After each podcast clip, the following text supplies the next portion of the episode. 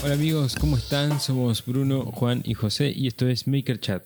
En este espacio vamos a hablar sobre qué significa ser maker, qué nos moviliza, qué nos inspira y cómo es el día a día en el taller.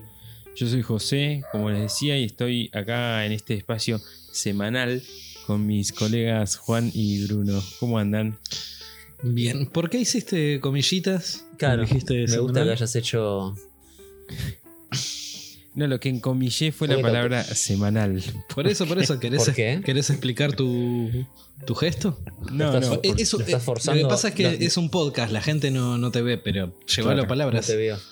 No, no, es que nada, que a veces no es tan semanal como, como dice ser, digamos. Claro. Lo seguís. Lo, lo estás, lo estás tratando de hacer quincenal a fuerza de. de José? voluntariamente. Contanos. Creo, creo que él lo había Claro. propuesto en algún momento y nosotros no accedimos, entonces a la fuerza. Ah, Claro. Ah, sí, Ok. ah, que no Quizás- quieren. es claro, bueno, quizás sea un episodio con José, otro sin José, una así va a ser. Así. Sí. Ojo, ¿eh? Yo sé- ustedes saben que no tengo ningún problema con eso, ¿eh? Lo único que Metemos- sepan que la audiencia se va a caer este, estrepitosamente. Sí, Y sí, me imagino. obvio. Eh, voy a. Hay que gestionar un invitado cada 15 días. ok. Recibimos Así- por DM. Sí. Que Claro. Es re fácil tener un invitado cada 15 días. Nos Vamos a llamar cuesta a nuestra cada, oficina de producción. que cuesta a veces cada 10 episodios, imagínate Sí. cada dos. Sí, sí, sí. Pero bueno, Bueno, ¿cómo andan, chicos? bajando. Bien, bien. Bien. Buena, se- buena semana. Bueno, ¿qué hiciste ya, de- ya que. Vi, vi partidos de fútbol. Bien, bien, yo también. Eh, no, no, estuve tra- trabajando bastante en el taller, tratando de esquivar el, el calor con entre ventiladores y, y horarios, eh, tratando de hacer que el calor no, no sea insoportable. Y trabajando al fondo Y- para no ¿cómo es estar cerca de la chapa del frente. Claro. ¿Cómo es eso de los horarios? Sí. No, arrancar más temprano y terminar más temprano, idealmente. No logré eso, último. Pero mm, nada, ventiladores y refrescarse, tomar agua fría. ¿A Todas qué, las- a qué las- distancia las- está tu casa del taller, Juan? Eh, 22 cuadras. 22 cuadras. ¿Nunca, no, no- nunca Sí. probaste el tema de ir a almorzar, cortar un rato y después volver? No. No, porque si hago eso no, No volvés. no vuelvo. Claro. No, sí, volvería, pero, pero, pero me, me- me- trato, de, trato de hacer horario corrido. Como bien sabe la audiencia, no- nunca fui de arrancar muy temprano.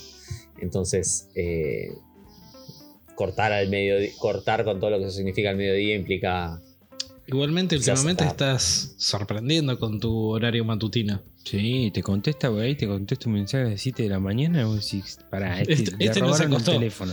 Este no se acostó todavía. Se quedó editando toda la noche y no- Salió de gira. Salió de gira y, y recién está volviendo. Eh, no, no, cuando yo me despierto temprano, pero el tema es que eh, por, por cuestiones me- te- siempre me termina siendo difícil llegar temprano al taller. Claro. Mm. Eh, por ejemplo, me quedo en mi casa haciendo cosas, desayuno, o hago ejercicio, o sea, lo que sea, Claro. pero nunca logro llegar. O sea, si me despierto a las 7, me encantaría llegar a las 7 y media al taller. ¿Sería posible? Sí. Pero bueno, siempre hay algo que, que- Yo se interpone ayer, entre eso, ayer entonces- me acosté relativamente temprano. Me desperté con la primera alarma, raro mí. A las 6 de la mañana estaba, estaba despierto. Me quedé boludeando en la cama, me levanté, desayuné, una hice tiempo a lo Juan Pintero para llegar tarde al taller. 7 y 20 estaba en el taller. Bueno, bien, está bueno Me eso. encantaría, me, encan- me encantaría que me pase eso. Pero no me pasa. En un momento Ah, miré y vengo- dije, eh, ya está, vengo mejor. salgo. Vengo mejor. Vengo, vengo mejor. Eh, en- el invierno fue, fue muy duro en ese sentido. Eh, de llegar al mediodía al taller. Desastre.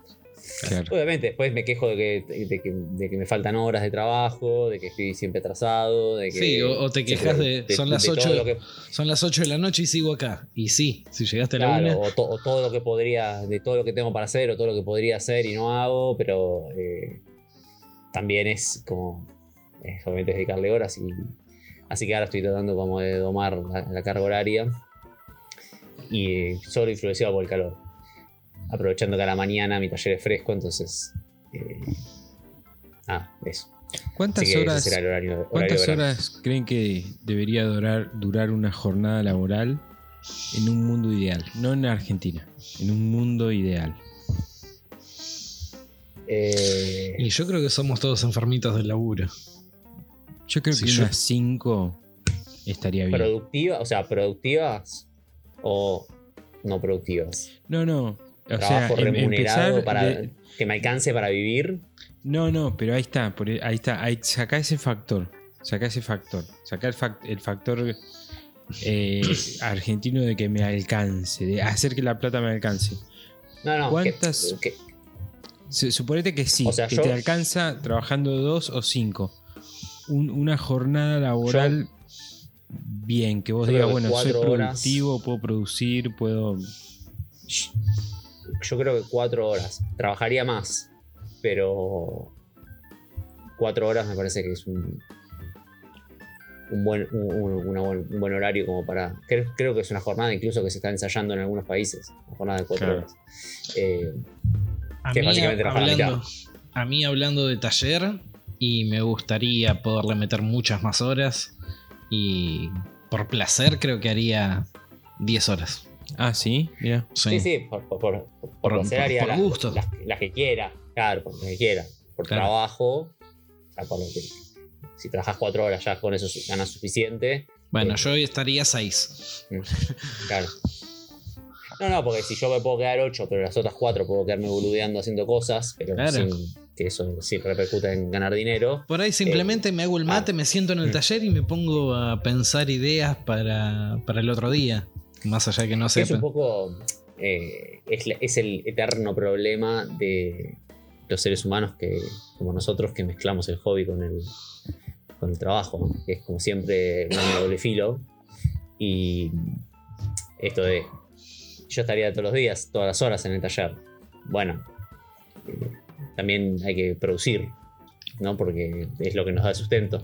Entonces, eh, ¿cuántas horas trabajaría? Y yo la verdad, las máximas posibles, pero trabajo remunerado no significa siempre querer hacer lo que uno quiere, en los tiempos que uno quiere, para, ahí, para el, destino que uno quiere. Entonces, eh, bueno, a veces hay que hacer cosas que no tenés ganas, que, bueno, Vos sabés que va me, por ahí. Vos sabés que me pasó hace. Está pasando a- ahora. Es que no sé si se acuerdan, pero los últimos por ahí dos episodios les contaba que.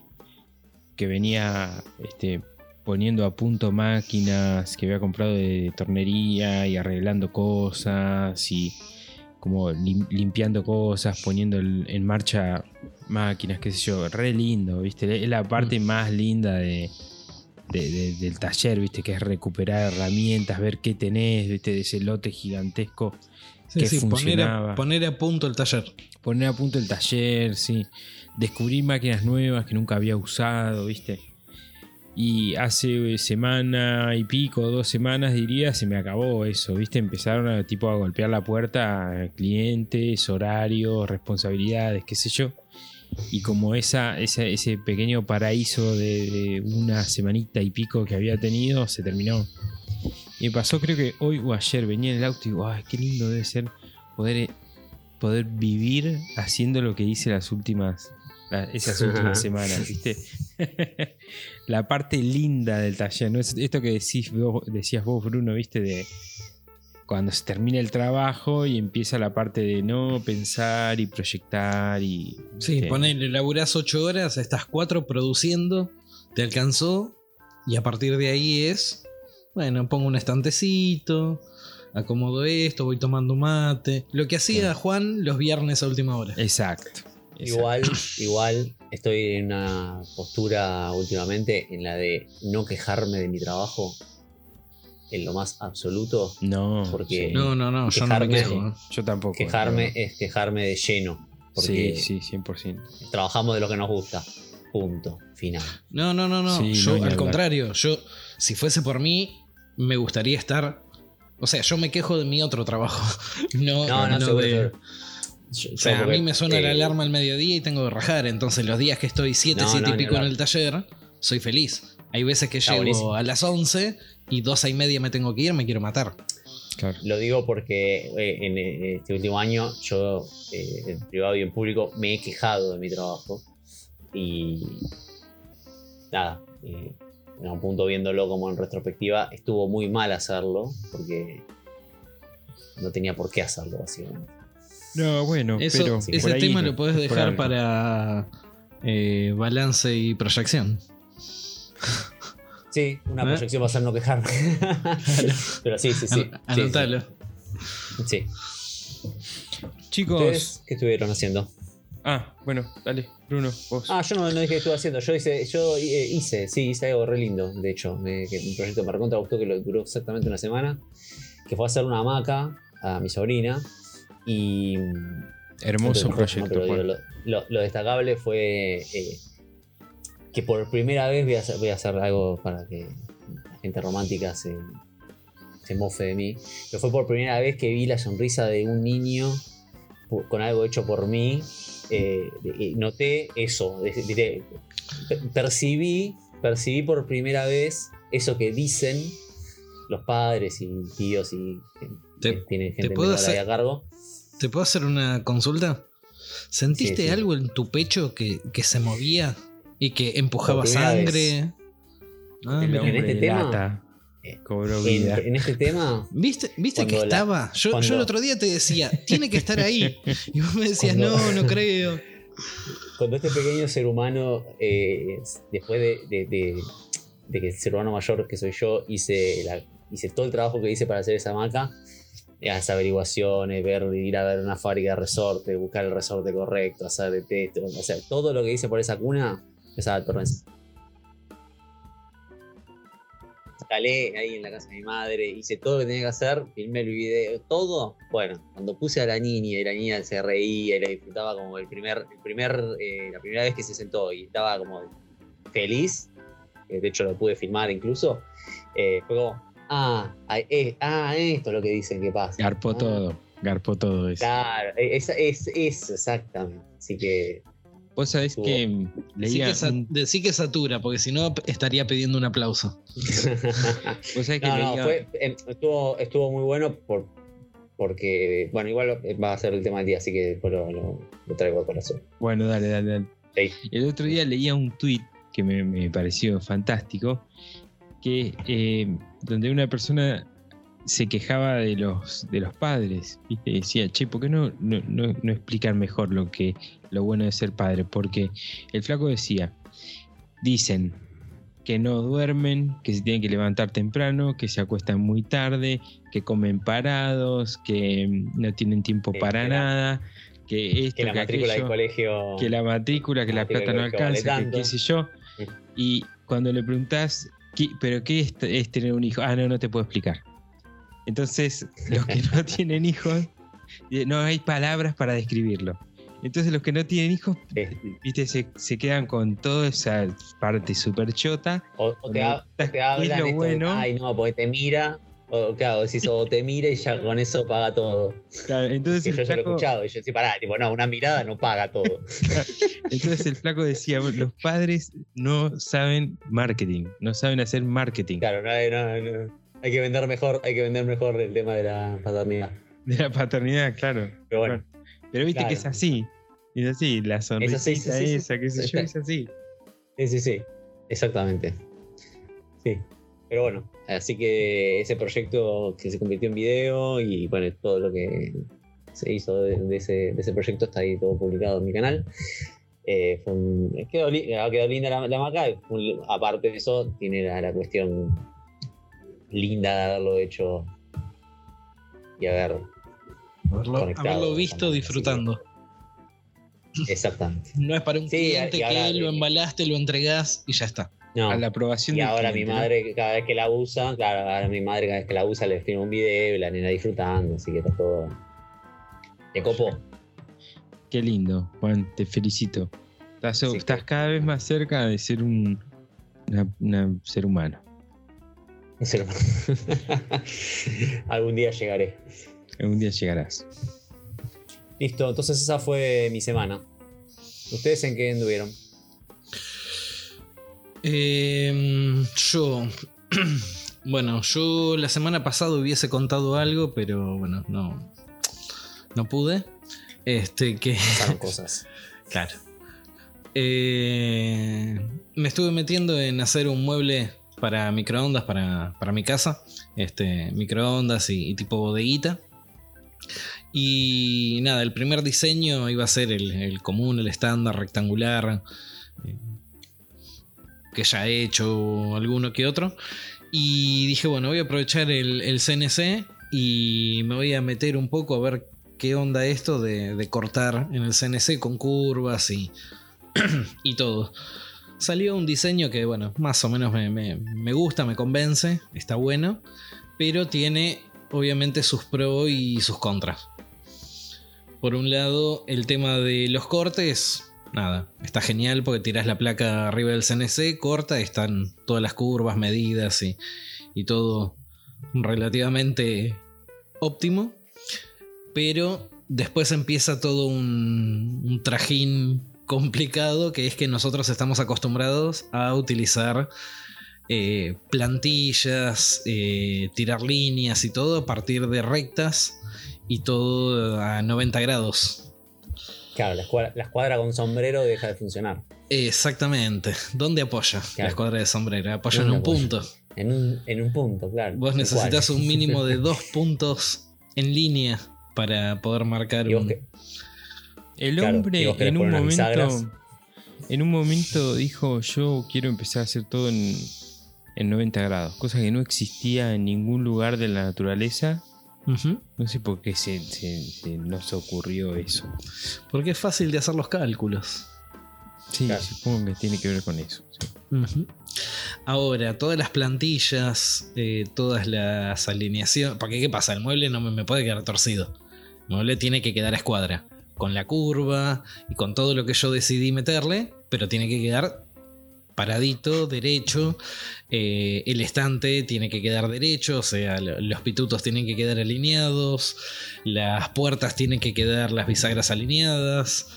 Y. ¿Cómo alineaste? ¿Cómo hiciste eh, la fila de pitutos? La fila de pitutos, la de atrás. Traducido- tra- traducido A para podcast. los que no sepan los pitutos. Para, pitu- para personas de otro, de otro país es el soporte 5 barra 5, creo que lo llaman.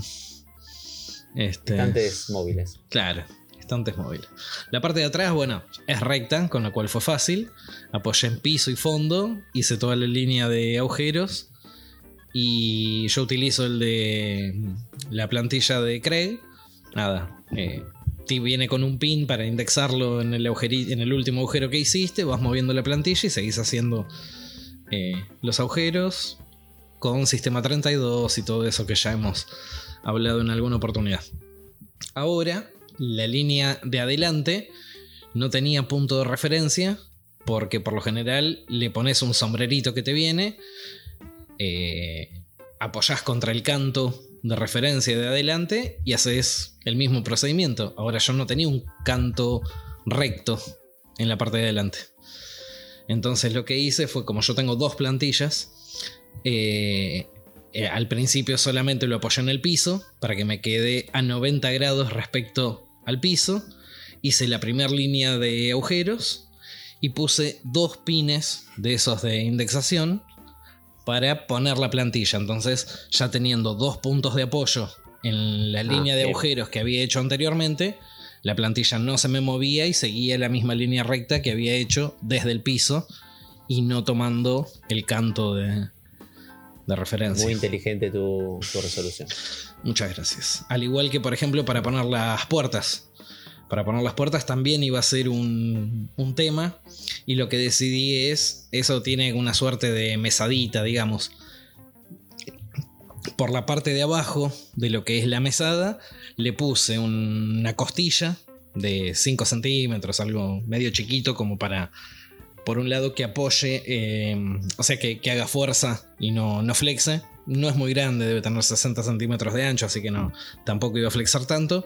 Pero para que eh, me quede una línea recta entre esa madera que puse y el canto del piso. Entonces ahí ya tenía dos puntos de apoyo para alinear las Para las puertas. puertas. Exactamente. Más allá de que ese aproveché que ya había diseñado y le había puesto eh, ese fleje eh, ahí abajo y le hice los tiradores calados.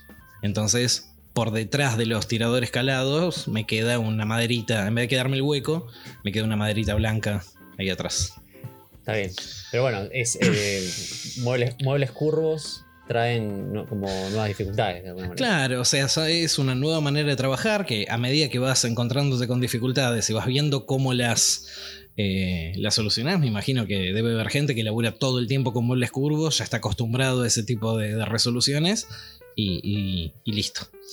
Pero Sí. la polémica viene después de eso.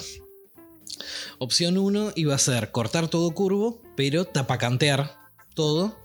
Y dije, no, ya que es un mueble para mí, voy a probar y, y todo, decidí dejar los cantos en MDF crudo, biselarlos con un bisel chiquito de ambos lados a, a 45 grados y laquearlos. Laca poliuretánica eh, Como si, al agua. Como si lo sellaras. Claro, sellándolos. Aparte, le da un color un poco más oscuro al MDF y al tacto, en las muestras que hice al menos, eh, quedaba, quedaba muy bien. Entonces, bueno, nada, subí una- unas historias este, mostrando eso y gente totalmente a favor y gente totalmente en contra, o sea, la vida misma. Este, no había. No habían grises. Este, gente que me dice que sí, que lo hace así todo el tiempo y está perfecto. Y gente que me dice, no, ¿cómo te vas a poner a hacer eso? Está, está totalmente mal. Yo leí que tal cosa. bueno, Digo, bueno, está to- totalmente mal. Me parece una exageración. claro.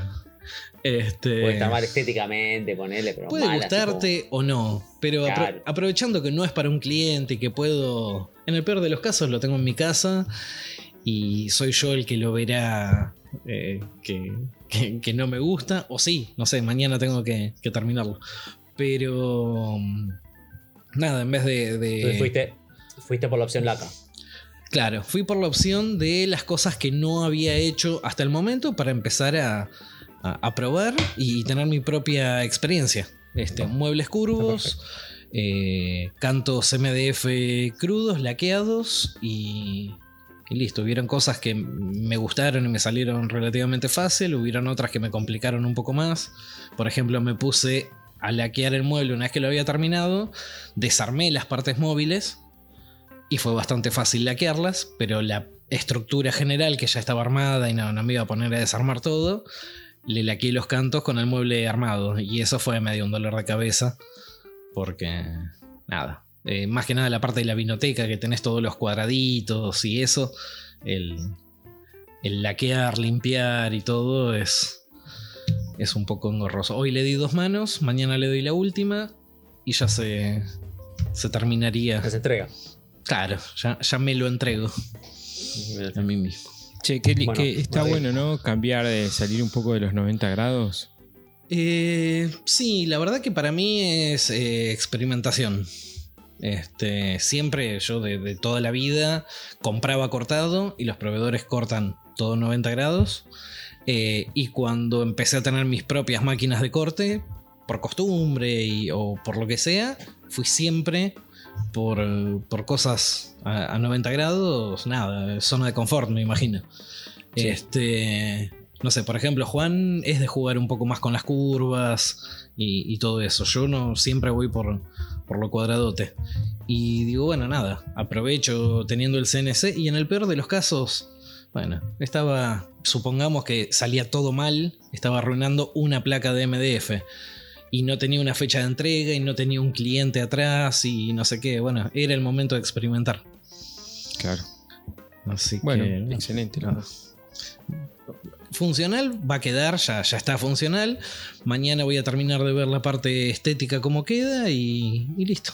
Ya después eh, será cuestión de decir, bueno, lo repito, tengo que mejorar esto, tengo que mejorar lo otro, o salí de ahí maravilla, nunca más me meto en, en algo así. Será experiencia, como dije. Tal cual, tal cual. Sí, sí, sí. Así que bueno. Bueno, qué bueno, che. Bueno, chicos, yo por mi lado, este, trabajando bastante, eh, tratando de, de cerrar el año bien, porque ya, digamos, a mí me queda solamente la semana que viene.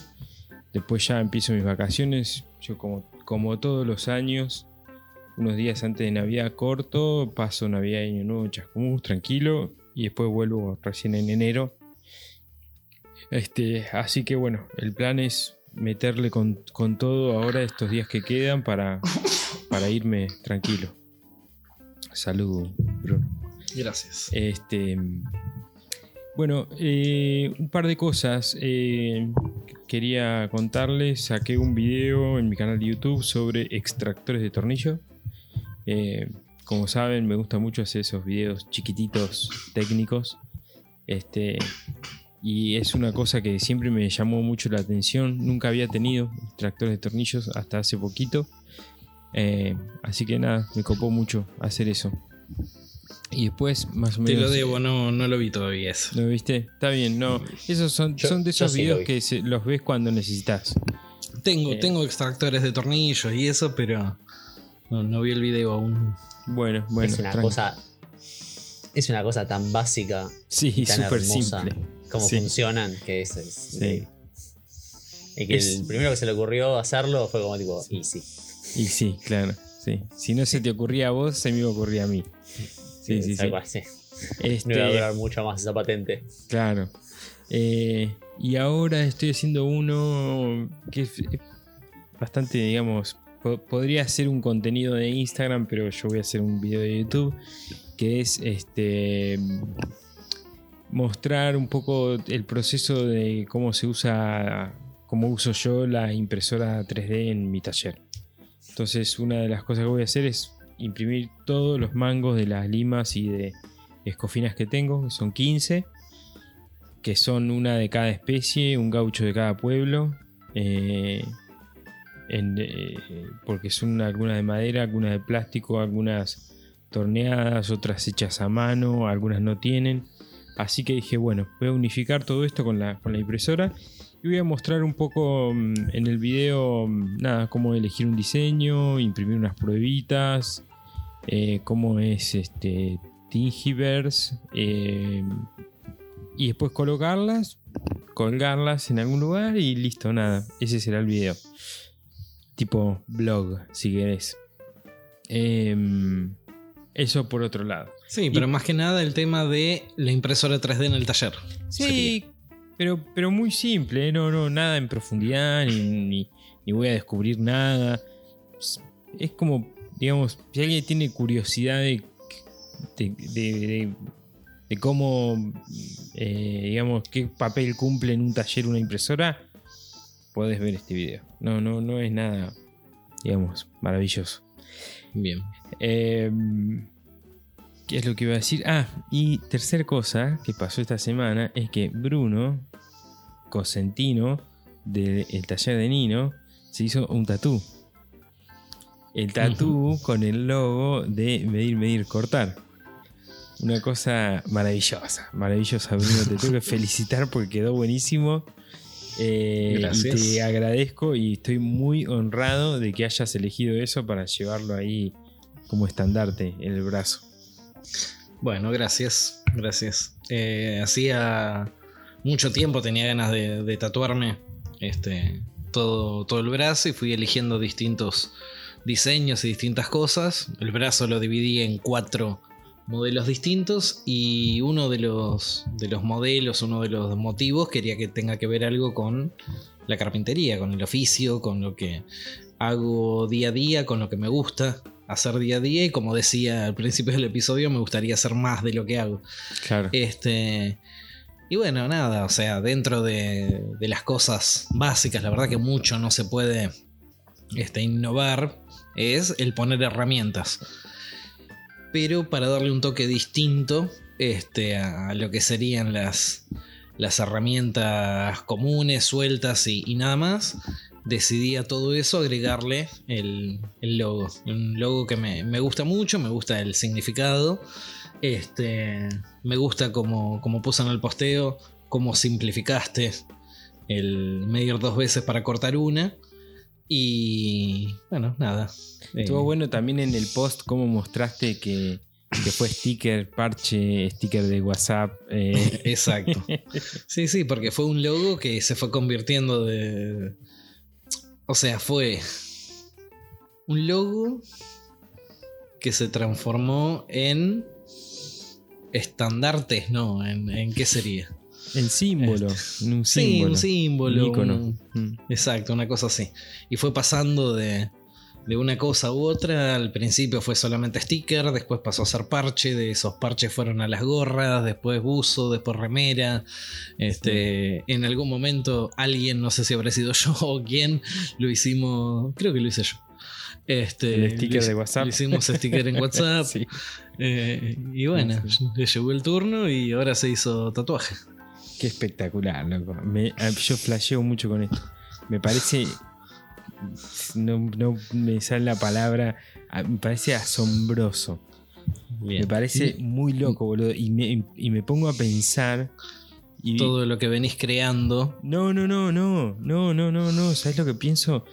Que me parece zarpado que a los treinta y pico de años te- eh, haya algo que, que dé como un cambio de rumbo a tu vida y conozcas gente nueva y esa gente nueva te, cono- te conectes mucho con esa gente al punto de compartir esto, ¿entendés? Sí, en una expo ferretera fumando un Claro, pucho en el patio. Eso, loco. Yo si me hubieras... Mira, si a mí en 2012... 16 creo que fue.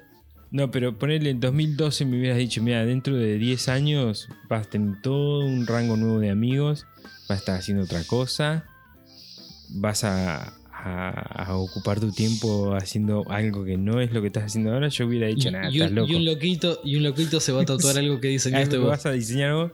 Yo decía, no, estás loco, yo estoy haciendo una carrera acá, estoy... viste, estoy Claro. trabajando, ¿viste? Suscribo, suscribo, suscribo por completo tu historia. Y sí, es que todos, Sí, obvio. es que todos. Todavía no me tatué nada, pero sí, No, es que todo, más, más menos, todavía, digamos, porque capaz pasa. este, más menos todos eh, estamos en esa. Sí, la, la mayoría que estamos así metidos a full hace 6, 7 años. Sí. Llévalo 10 años atrás y sí, ninguno. No, ni en pedo. Creo Yo ni en pedo. No. No hay manera. Así que bueno, nada, quería traer como qué me pasó en la semana. Bueno, también me pasó esto en la semana. No tiene que ver con el taller, pero es importantísimo.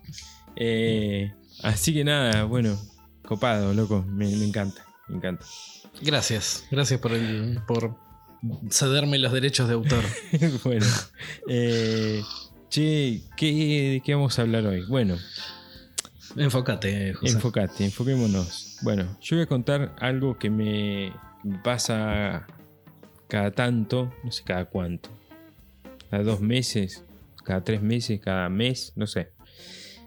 Cada cierta cantidad de tiempo es como que me empiezo a... mm, eh, mentalmente, digamos, me empiezo a alejar del taller, del oficio, de lo que hago. No hay una cosa específica, no hay un indicio, un síntoma específico, pero yo me doy cuenta porque empiezo a ver videos, por ejemplo, en YouTube de otros temas. em, como que me voy desconectando de los libros, de las cosas que, que leo del oficio, de las herramientas. Empezás a desconectarte de los, no sé, de los precios, de los materiales. Y de, de repente sucede algo, pasa alguna cosa o un video o un proyecto de un cliente que resulta interesante o no sé, descubrir un material nuevo, comprar una máquina o lo que sea, que es como que te vuelve a conectar con el oficio, con tu trabajo, con, con lo que tenés que estar conectado día a día. Entonces, eh, no, no sé, como que pensaba ¿Qué, onda eso? ¿Qué onda ese desenfoque que se produce? Esa, esa especie de nube que, en donde entramos y todo medio nublado, qué sé yo. De repente como que se abre esa nube y hay algo, como decía, ya sea un video de un colega, un trabajo, un material, una máquina nueva que nos vuelve a conectar con nuestro con el quehacer, digamos, de- de- del oficio y nos volvemos a enfocar. Eh, Recién- ¿qué, qué- qué recién les pasa a cuando- ustedes? Recién cuando te escuchaba se me vino a la cabeza el tema que dice, estás desorientado y no sabes qué bondi hay que tomar. Sí, tal cual. Como que, que te sentís así adentro de- del taller. Eh, sí, a mí me pasa bastante seguido. Yo lo atribuyo mucho a, bueno, a esto de estar poco tiempo en el taller, conectado un poco con... ¿Te acordás cuando fue el episodio del Flow? Sí, de, de poder entrar, o sea, que estás haciendo cosas y de repente enganchaste un ritmo y son 15 minutos, 2 horas o, 6 horas, así, enganchadísimo. Bueno, yo últimamente no, no lo estoy. No lo estoy logrando. Eh, últimamente te estoy hablando en los últimos meses largos. Eh, y creo que un poco esto que vos decís de, de hacer. De hacer foco. eh, tiene también un poco que ver con eso. Vos de repente te compraste una máquina nueva y te pones a leer libros, te pones a ver videos, te pones a todo y te vas enganchando y eso te va llevando a lo mismo que decías. Nuevos insumos, nuevas herramientas, nuevos materiales, nuevos clientes, nuevos proyectos, nuevas posibilidades y una cosa te va llevando a la otra. Te traen eh, los precios de, de esos materiales, los precios de los insumos, este, el, el presupuesto de cuánto cobrar este laburo, que no es lo mismo la hora de taller utilizando esta herramienta que la hora de taller utilizando esta otra. Creo que, que va un poco, no sé, por ese lado. Yo siento que es un poco lo que tengo que. eh, Nada, no, no quiero spoilear eh, el, el balance y proyección. Pero No, creo no, que es un poco bien. lo que, lo que tengo que intentar para, para el año que viene. El volverme a, a conectar de lleno. Eh, a mí de repente me pasa de que, no sé, tengo que presupuestar algo con placas de Petiribí. Y no sé a dónde llamar, no, no me acuerdo. No es que no me acuerdo, las últimas veces que llamé a la maderera donde Sí, yo compraba antes. el rastro. Claro, perdés el Perdés rastro, el de rastro del quién tiene. material. O de repente, no sé, la placa de Petiribí estaba 18 lucas. Llamás y te dicen 45. ¿Cómo? Ah, ¿Qué? claro, ¿Qué? estamos en el mismo planeta. Claro. Sí, Tal cual. Eh, esto que describiste recién, José, es algo que me pasa también a mí. Y lo- eh, en realidad está bueno hablar de esto porque es muy probable que le pase a un montón de gente. Sí, a todos. Si no, No importa si en qué no es a todos. no importa. Si no es a todos, está muy en el palo. Y mm, no, no- no sé muy bien el origen. No, no- no puedo especificar el origen. Sí me, sí me identifico bastante con el relato que dijiste recién. Eh, en procrastinar, perder el tiempo, estar desenfocado, básicamente. eh, estar perdido entre tareas mundanas dentro del taller, incluso. O sea, que pasen las horas y no, a mí me, pasa mucho de que, no sé, tengo que ir a buscar algo a la otra punta del taller y me pierdo en el medio rellenando el tacho de cola. Tipo, Sí. ah, hay que, y es como, Sí, ah, paso a hacer la tarea y después. La eh, de- Pero como- como no lo hace- barro, Pero como no lo haces enfocado, chorreás y te pones a limpiar y- exactamente. y sí. la cinta métrica Y- y- le vas a buscar veo- dos horas más sí, tarde. Y veo que las herramientas están desordenadas, entonces me pongo a ordenar. Y, la tarea, la tarea que, la que realmente tengo que hacer, sigue estando ahí gentilmente demorada, digamos. Y a mí, yo, yo identifico como dos, dos, dos cosas. Una es clara la, como, eh, eh, la, no, ganas de hacer lo que tengo que hacer, ¿no? Como una cuestión ahí como medio, esto que hablamos recién quejarse, bueno, dentro del mundo de las tareas que nosotros tenemos que hacer, hay cosas que nos divierten más y hay cosas que nos divierten menos, y cuando está enfrente ahí la que nos divierte menos, nosotros tenemos un parque de diversiones para distraernos también, ¿no? Entonces, en algún punto, eh, cualquier cosa es más entretenido para tu cabeza que esa tarea aburrida, entre comillas, que tenés que hacer, ¿no? Digo, si yo tuviese que pegarle cantos a, a- a un mueble, a una madera de. a una bla- una melamina blanca, tuviese que pegar 25 metros de canto, yo esquivaría esa tarea todo el tiempo y me desenfocaría y no podría taclearla de una. Entonces, eh, es como, de, de alguna manera, yo identifico mucho ese, ese desenfoque con, con tener enfrente una tarea que es como Che, Juan, por algún y motivo. Además de, de eso que, que es más momentáneo, digamos, que, decís- que vos decís, bueno, esta tarea me desenfoca. ¿No te pasa de, de tener periodos largos de días, Bueno, sí, semanas? Sí. Sí. ¿Y ahí sí, qué es? Sí, sí, y que me. que, eh, no, no, no, no te lo logro. Pero como bien dijiste vos, no, o sea, no encuentro el origen. Puede ser una cuestión de saturación, puede ser una cuestión de cansancio físico y mental. Eh, digo, puede, puede ir por ahí, es muy probable que vaya por ahí. Pero como bien dijiste vos, siempre hay algo, no importa qué, a veces son cosas distintas, pero hay- algo que como que te trae de nuevo, ¿no? eh, o sea, como dijiste, un trabajo, un nuevo material, un nuevo desafío, o ver alguna técnica nueva. Eh, yo que soy muy de estar haciendo muchas cositas chiquititas todo el tiempo, probando cosas nuevas y, y viendo técnicas y viendo un video y decir, ah, yo lo puedo hacer y lo hago. Eso a mí me trae bastante. Claro. No deja de ser una pérdida de tiempo, ¿no? Como de- de- de- del lado... de- me desenfoca de la tarea que tengo que hacer para comer, pero me enfoca del lado del oficio, ¿no? Pero, esto de estar eh, siempre teniendo algo para hacer, muchas veces es difícil en el hecho de que esos, esos desganos que, de- que- que bien describiste, hay veces que ni siquiera esas tareas te dan ganas de hacerlas, o empezarlas. No, Porque no, es como totalmente. romper la inercia, romper la inercia del, del desencanto, llamémosle, es difícil. ¿Vos sabés cuál, cuál otro síntoma veo yo? Yo eh, hago muchas listas de reproducción en YouTube, ¿viste?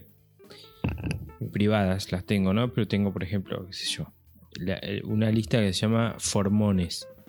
Pues me, obsesiono con el tema Formón. Entonces busco los, no sé, 20 videos más copados que encuentre de Formón y tac, me hago una lista de reproducción y la voy viendo. La voy viendo por ahí en dos o tres días, en el taller, mientras haces algo, en el auto, lo que sea.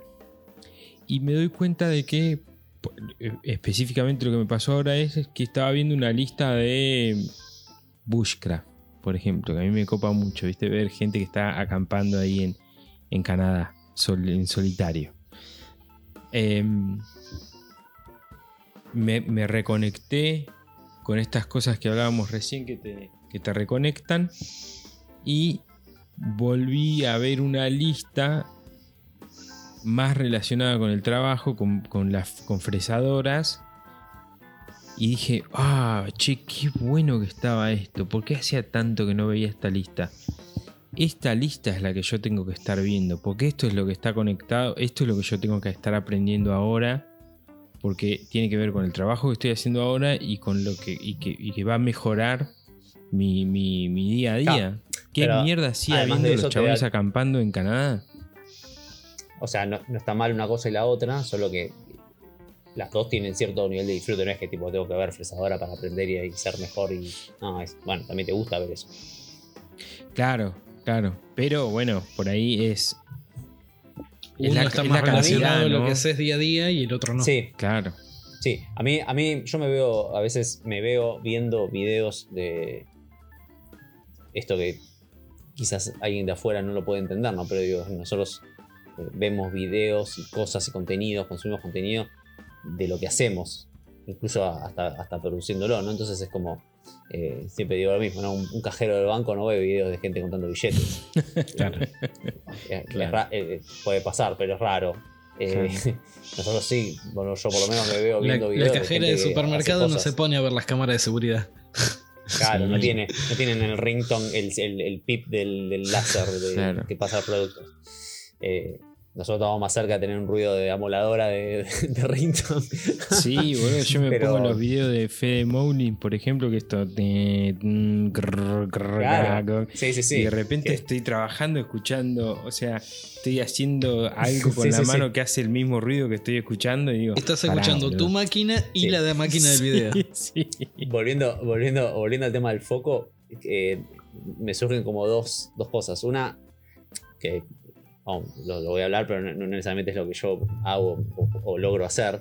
Que eso es como identificar, ¿no? Identificar ese momento Ujú. o esa etapa en la que estás así como para abajo, llamémosle. O sea, que vas al taller. Yo lo- eh, mi primer indicio de eso es que tantas ganas tengo de ir a trabajar, ¿no? Como esto de, como hablábamos al principio, tipo ir temprano, bueno, qué tan qué tanto esfuerzo hago para que eso suceda, ¿no? Como, ejemplo, hoy, hoy a la tarde yo tenía que ir a un, un evento y no tenía ganas de ir al evento, quería, quería quedarme en el taller haciendo lo que estaba haciendo. Eso para mí es un indicio de estar conectado con lo que estoy haciendo. Claro. Muchas veces cualquier otra cosa es mejor o cualquier demora no, no me, no, no me genera culpa. ya bueno.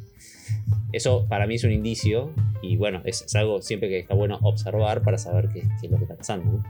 Identificar el, el problema cuando está sucediendo. Claro, identifi- sí, identificar el problema identificar si, si se puede el origen, pero bueno, inicialmente identificar, identificar el problema. Después es qué herramientas tenemos nosotros para reconectarnos, ¿no? Como esto que, que- qué podemos hacer, qué está al alcance de nuestra mano dentro del taller o dentro de la vida para decir, bueno, identifico este problema, me siento desconectado, bueno, más allá de saber el origen, si es una tarea aburrida, un trabajo que no tenés ganas de hacer, eso a mí me pasa mucho en particular. esto de- eh, un contenido que tengo que filmar que no tengo ganas, entonces como que todo me cuesta el doble, ¿no? Como que tengo la tarea ahí, tengo el bulto ahí, no lo puedo esquivar lo trato de esquivar todo el tiempo hasta que me es imposible ya no hacerlo y lo, encaro, ¿viste? Eh, como a desgano. Eh, sabiendo que el premio es sacármelo de encima, ¿no? Que es como uno Que no es poca cierta- cosa. ciertas menta- claro, ciertas mentalidades dicen hacelo cuanto antes, porque cuanto antes lo haces, más rápido te lo sacas encima y podés, tenés más tiempo para hacer lo que querés. Esto habla Eh, de un bueno. poco de, de la procrastinación que le hemos hablado mil veces. Obvio. Y la 100%. procrastinación siempre se habla de dos teorías. Uno, como decías vos, las cosas que no te gustan hacer. Como por ejemplo Sí. el ponerte a pegar 35 metros de tapacanto melamínico blanco.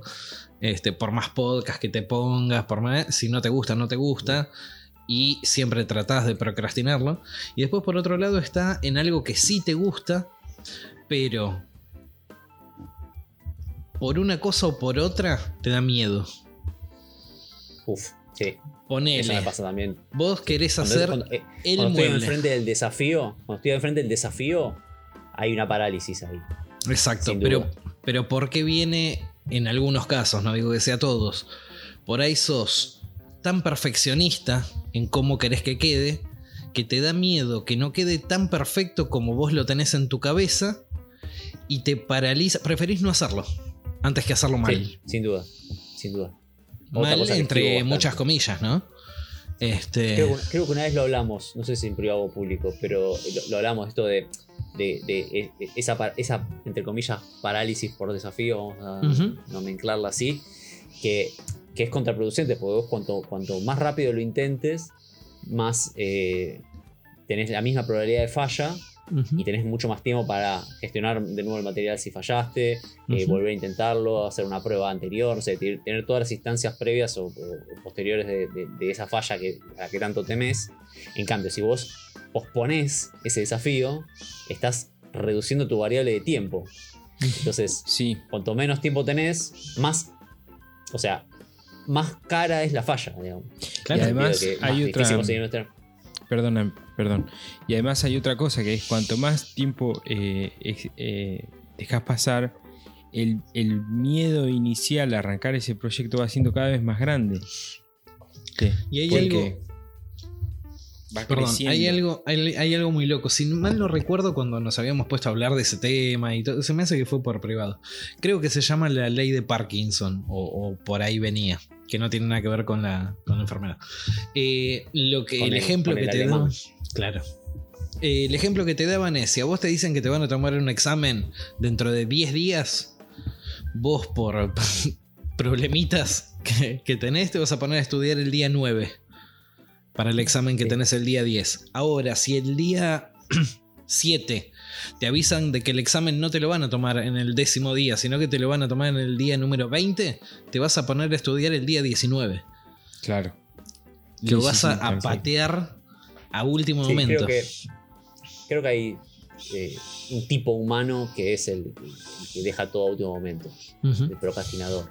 sí. Está en nuestra naturaleza, digamos. no- no- o sea, está bueno luchar contra eso si es que te molesta demasiado. A mí me molesta y Sí. lucho contra eso. Pero nada, es- eh, está como dentro de nuestra naturaleza. Mientras no lo sufras. En este caso, claro, en este caso el- el- la, la demora esta que, vos- que- de la que hablamos es, es una mezcla entre procrastinación, un poco de síndrome del impostor, un poco de, ¿viste? de, Pero confiarse. no sé. ¿Sabes qué es lo que está mal? Que si vos tenés que rendir el examen el día 20 y vos sabés que vas a estudiar el día 19 y vos te lo agendás día 19 estudiar para el examen y te lo sacás de la cabeza, no hay problema. El problema está en los 18 días anteriores que estás sufriendo porque no te pusiste a estudiar para el examen Claro. del día 20. Sí, pero eh, yo, yo te lo entiendo y de, y de manera racional, como esto hablábamos recién, ¿no? Tipo, cuanto antes lo intentes, mejor. O sea, eh, o esto de tenés una tarea aburrida, sacátela encima lo más lo antes posible para poder hacer. O sea, yo lo- eso lo- racionalmente lo entiendo perfecto, pero Lo digo, pero de ahí a lamentablemente, claro, lamentablemente mi, mi naturaleza funciona de otra manera. Entonces, eh, es, obviamente, me puedo hacer un cuadrito en el taller, me puedo tatuar una frase en la frente, puedo hacer todas las cosas para recordarme todos los días, pero mi primera reacción a eso es distinta, ese es el tema. Claro. Eh, y con esto del foco es exactamente lo mismo, es como... eh, siempre fui una persona eh, desenfocada, o sea, dispersa. Eh, Habla Ah, mucho de la no. creatividad también. sí, sí, pero bueno. Creo que ayuda. hay que, pa- hay, hay que pagar el alquiler también. Entonces, Claro, hay- hay que lograr de, ese de alguna equilibrio. manera, claro, es- hay que luchar contra ese desenfoque, que es constante, que es todos los días, ¿eh? es una lucha, con, digamos, todos los días. Que yo lo veo, como bien decíamos recién, en mis ganas de hacer. Y en mis ganas de hacer, ahí, ahí se nota bastante cuando, cuando estoy desenfocado y cuando no. Claro. Ahí, ahí está el. el- y, bueno, vol- volviendo, volviendo al tema y poniéndole el, el- el qué podemos hacer ¿no? Para esto, hay ciertas cosas que a nosotros, los, los dispersos, nos ayudan a enfocarnos. Una, como siempre decimos, ¿no? hacer listas de tareas, que eso también te, te organiza un poco la cabeza, ¿no? Como estás desenfocado, así como que no sabes qué agarrar, es tipo, bueno, mirar una lista, siempre va a estar ahí como el primer ítem para empezar a enfocarte en algo también, ¿no? Hoy, hoy puntualmente Bien. me hice mentalmente la lista esa. Había terminado de poner los estantes, había terminado de poner las puertas del mueble ese curvo que, que hablé. Y de repente cuando me di cuenta hacía 40 minutos que no estaba haciendo nada. Estaba mirando el mueble, sabiendo lo que tenía que hacer, pero no, no estaba haciendo nada. Clave. Y dije, bueno, Las pará, son. pará, lo Sí. no, no hice lista en papel, eran tres ítems, cuatro ítems, pero era, bueno, dale, anda a buscar el- el- la laca que está en el fondo, andate al chino a comprar una esponjita, porque tenía ganas también de probar de, de laquear con, con esponja, anda al chino, compra una esponja, este, ponete a, a terminar de lijar, laquea, da una, dos, tres manos, las que te dé el tiempo. O sea, es como que me hice ese listado y me ayudó un montón a arrancar, porque fuera de joda, fueron 40 minutos que me quedé ahí prácticamente mirando el mueble. Iba y me hacía un café, volvía, seguía mirando. sí. Claro. Yo, Sí, otra sí, cosa, otra cosa que hice en el, en el último tiempo, en el último mes casi te diría, y recomiendo, porque la verdad que es una cosa que tenía que haber hecho hace dos años más o menos, que es saqué todas las notificaciones del celular, por ejemplo. Todas, absolutamente todas. Eh, que era como leyendo sobre esto, sobre este desenfoque y sobre esta pérdida total de rumbo, es como, bueno, una de las cosas es, el- tenés ahí un, un- un chupete electrónico que te, te- te- te- te saca horas, horas, horas, todo el tiempo horas y te saca el foco completamente. Sí, sí, sí. Además te saca el, foco. O sea, eh, Sí. No, te saca el foco El de tal manera de- que es Mm. que, que es tan, tan instantáneo y tan efe- eficiente Sí, para sacarte el foco que te, te, te- nada, es como que te pega una cachetada, Te absorbe. ¿viste? Te saca, te saca. y te absorbe. Y, y- y yo lo que yo noto, que justo también ahí lo decían en, en este curso que, que- que vi, que una de las cosas también es que te saca de la inercia en la que venías y que retomar esa inercia, el esfuerzo que vos tenés que hacer para retomar lo que estabas haciendo después de Ujú. haberte, haberte cambiado de foco es muy costoso a nivel Dicen, del- dicen que volverte a poner en, en ese ritmo, en ese flow, digamos, lleva entre 18 y 20 minutos. Claro. Viste, Por ejemplo, vos, no sé, estás pero- laburando, pero- pero el- estás laburando en una Pero el oficina. arrancar es. uf, Claro, pero viste que vos estás, no sé, laburando en una oficina full, bla, bla, bla, y de repente el ejemplo en algunos videos y cosas que vi, el ejemplo que te daban era cuando entra de golpe tu jefe y te dice, escúchame un segundo, tal, tal, tal y tal cosa, y se va. Duró 30 segundos esa conversación, listo, a vos te hizo perder 20 minutos para volver a enfocarte en el ritmo que estabas. Claro. Cuando yo trabajaba en una oficina había un código implementado por mí, tipo medio de facto, que era que si vos tenías los auriculares puestos, No se te hablaba. era una forma de. O sea, si tengo los auriculares puestos es no me molestes. Claro. Y hay muchas, muchísimas veces yo estaba con los auriculares puestos sin escuchar música. Era como una forma de. de- como de, de- de evitar la el, cartel, el- ajena. el cartel de eh, en el aire, eh, on air. Claro. Claro. En- Exactamente. Entonces, bueno, esto de, de- de- de apagar, yo- o sea, lo- las dos cosas que yo hago es apagar las notificaciones y apagarme los ruidos. Yo me pongo los protectores auditivos, así no estoy haciendo ruido. Eso también me ayuda mucho a enfocarme. No sé si vos lo, lo utilizás ese, eh, No. esa técnica, José, pero mm, estar eh, aislado, o sea, a mí por lo menos, me... lo que no probé todavía, por ejemplo, es el, el- que también está, lo decían en este curso, eh, es auriculares con ruido blanco, que es, es, es como ir, ir un poco más allá, que es no solo eh, eh, eliminarte el ruido, o sea, eliminar el ruido ambiente, sino directamente que tener un ruido que automáticamente te, te lleva a la concentración. Claro. Y eso, mientras, mientras vos estás trabajando, eso es como que te favorece. Eh, eh, Definí o sea, es- ruido blanco. un Música clásica. como si fuese la. No, po- podría ser, pero Lluvia, en realidad el ruido blanco es como una, una lluvia, la lluvia de la tele, Claro. que es un. shhh, El un sonido del ventilador. Claro, es un sonido repetitivo que, que- que es de muy bajos decibeles, que lo que hace es como anularte que ningún otro ruido entre. Es lo suficientemente. Tiene la- no sé si es por frecuencias o como, no sé muy bien cómo, cómo es eso técnicamente, pero teóricamente lo que hace es como que te anula otros sonidos. Entonces, eh, lo que hace es, sea, digámosle en criollo, es te elimina el sentido del oído. No es que dejas de escuchar, sino que tu cerebro se acostumbra a escuchar ese ruido, entonces como que Se deja de queda ahí. procesarlo. Bueno, Claro. esto, esto que mucha decía para yo, dormir. esto que decía yo de, de estar viendo, por ejemplo, videos de, de tornería, es un poco eso. Cumple un poco esa función. Porque yo, yo lo que hago es, poner el. el- tengo un teléfono, que es el teléfono del taller, no es el, el que uso habitualmente. Y ahí pongo videos, lo que sea, y lo conecto con- por Bluetooth con los auriculares. Y a veces sí me pongo a ver un, un video de tornería donde explican alguna cosa, alguna técnica. Y después de- desconectás con, el, con lo visual, te das vuelta para seguir trabajando, para ordenar la mesa de trabajo, lo que sea. Y medio como que te quedas escuchando eso. Y, y sí, es verdad que me ayuda mucho a, a, a conectarme. Y- Usás esos videos como si fuesen podcast. Sí, exactamente, tal cual, tal cual, exactamente. Y, y me pasa mucho también, yo hago- escucho algunas cosas en inglés y cuando escucho las cosas en inglés hay veces que se da ese efecto de ruido blanco, es que como que hay alguien hablando, a veces prestas atención, a veces no, y es como una cosa que está ahí, que medio como que te distrae, pero no, Sí, no un te distrae murmullo, sí. un murmullo. em, y, y sí sirve. Como cuando yo miraba los videos en francés. Que no entendía un pedo. Ponele, pero- claro.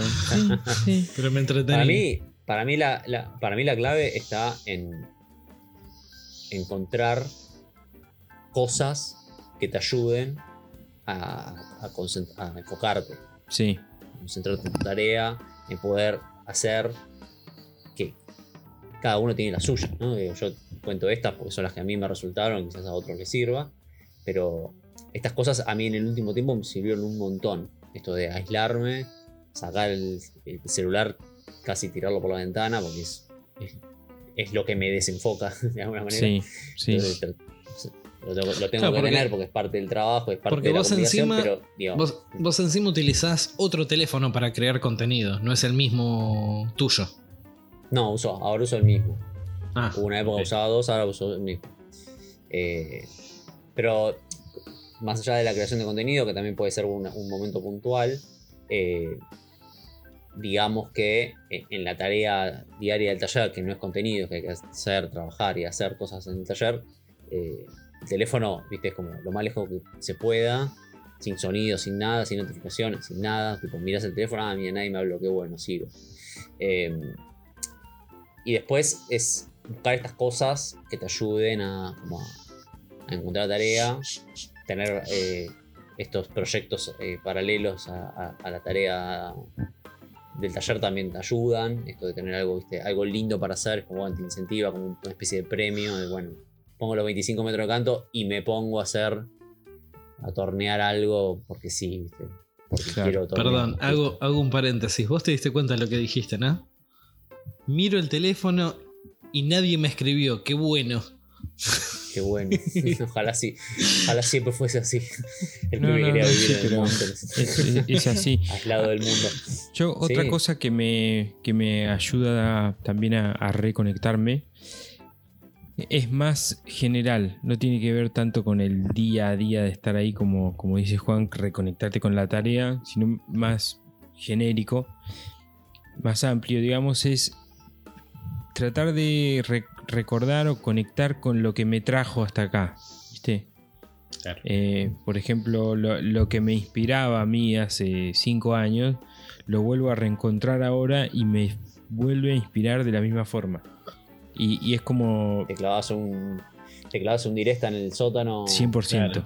100%. Claro. Un directo a Nueva Pero York. posta, posta, no lo quería Claro. decir yo pero para no ser Un, un directo suelto en Nueva York. Sí, Haces dos rayas de directa en el sótano sí. y sale. No, no, pero posta, vuelvo a reconectar con eso y digo, ah, ok, por eso es que Vas a estoy los acá, viejos por videos eso- de Steel, Steely. Claro, por eso hago lo que hago, por eso estoy acá y, y viste cuando dicen o sea, reconectar con tu niño interior. Bueno, reconectar con tu maker interior y Bueno, lo, qué, lo qué es lo que a te hacer. trajo ¿eh? acá. Lo voy a hacer. Este domingo a la mañana me voy a, le- a levantar y voy a buscar a Abril, Abril Wilkerson, Sí, eh, Jay Bate y Steve Ramsey. sí, totalmente, loco, totalmente. Tenés que, armarte, tenés que armarte una lista de grandes éxitos. Claro. Tipo un 20, un 20 videos de esos Sí, y tenerlo ahí. Como vas a ver con que... un cartelito que diga rómpase, rómpase en caso de emergencia. Sí, sí, sí, vas a ver que Top, volvés top- a conectar. top 3 de esos para cada uno. A ver. Bueno, yo ya dije. Wilkerson, eh, Jay Bate y, y Steve Ramsey. José me imagino que es directa, Laura Kampf y... Exactamente. Y te diría a ver quién más, a ver alguno más así de esa... Uh, a mí me matás. Con esas listas me matás. De esa camada, déjame pensar. Y yo creo que algún Y carpintero. yo, tengo, yo lo tengo. I like to Lo tengo a Steve stuff. Ramsey, lo tengo a. Lo tengo a. a Sean Boyd y lo tengo a Chris Salomone. Sí, Claro, ahí va. Bien. Bueno, me gustó la de. La de. La de la- me gustó el- que, que hagamos como una especie de conclusión y consejo final. Me gusta cuando los episodios cierran así. Cierran. Sí. Hay que conectarse con el maker interior. Conectate con Claro. el maker Es bueno, interior. bueno, bueno. hay, Es- que hacer, hay que hacer es- foco bueno. con el maker interior. Sí, tal cual, Sí, tal cual. sí, sí. Preguntarte qué estás haciendo y por qué lo estás haciendo eh, es, una, es una gran pregunta para hacerse en general. Por- Entonces- ¿Por qué o para qué? Ujú. Esa, Sí, sí, todo. esa es la cuestión. To- todas las preguntas, cómo, cuándo, por qué, para qué, todas. Pero um, cuando estás así fuera de foco, inalcanzable, Sí. eh, es una buena. Incansable. una buena pregunta. eh, eh, eh, bueno, chicos, bueno, chiques, vamos a cerrar acá. Yo voy a dejar unas recomendaciones, si ustedes me lo permiten.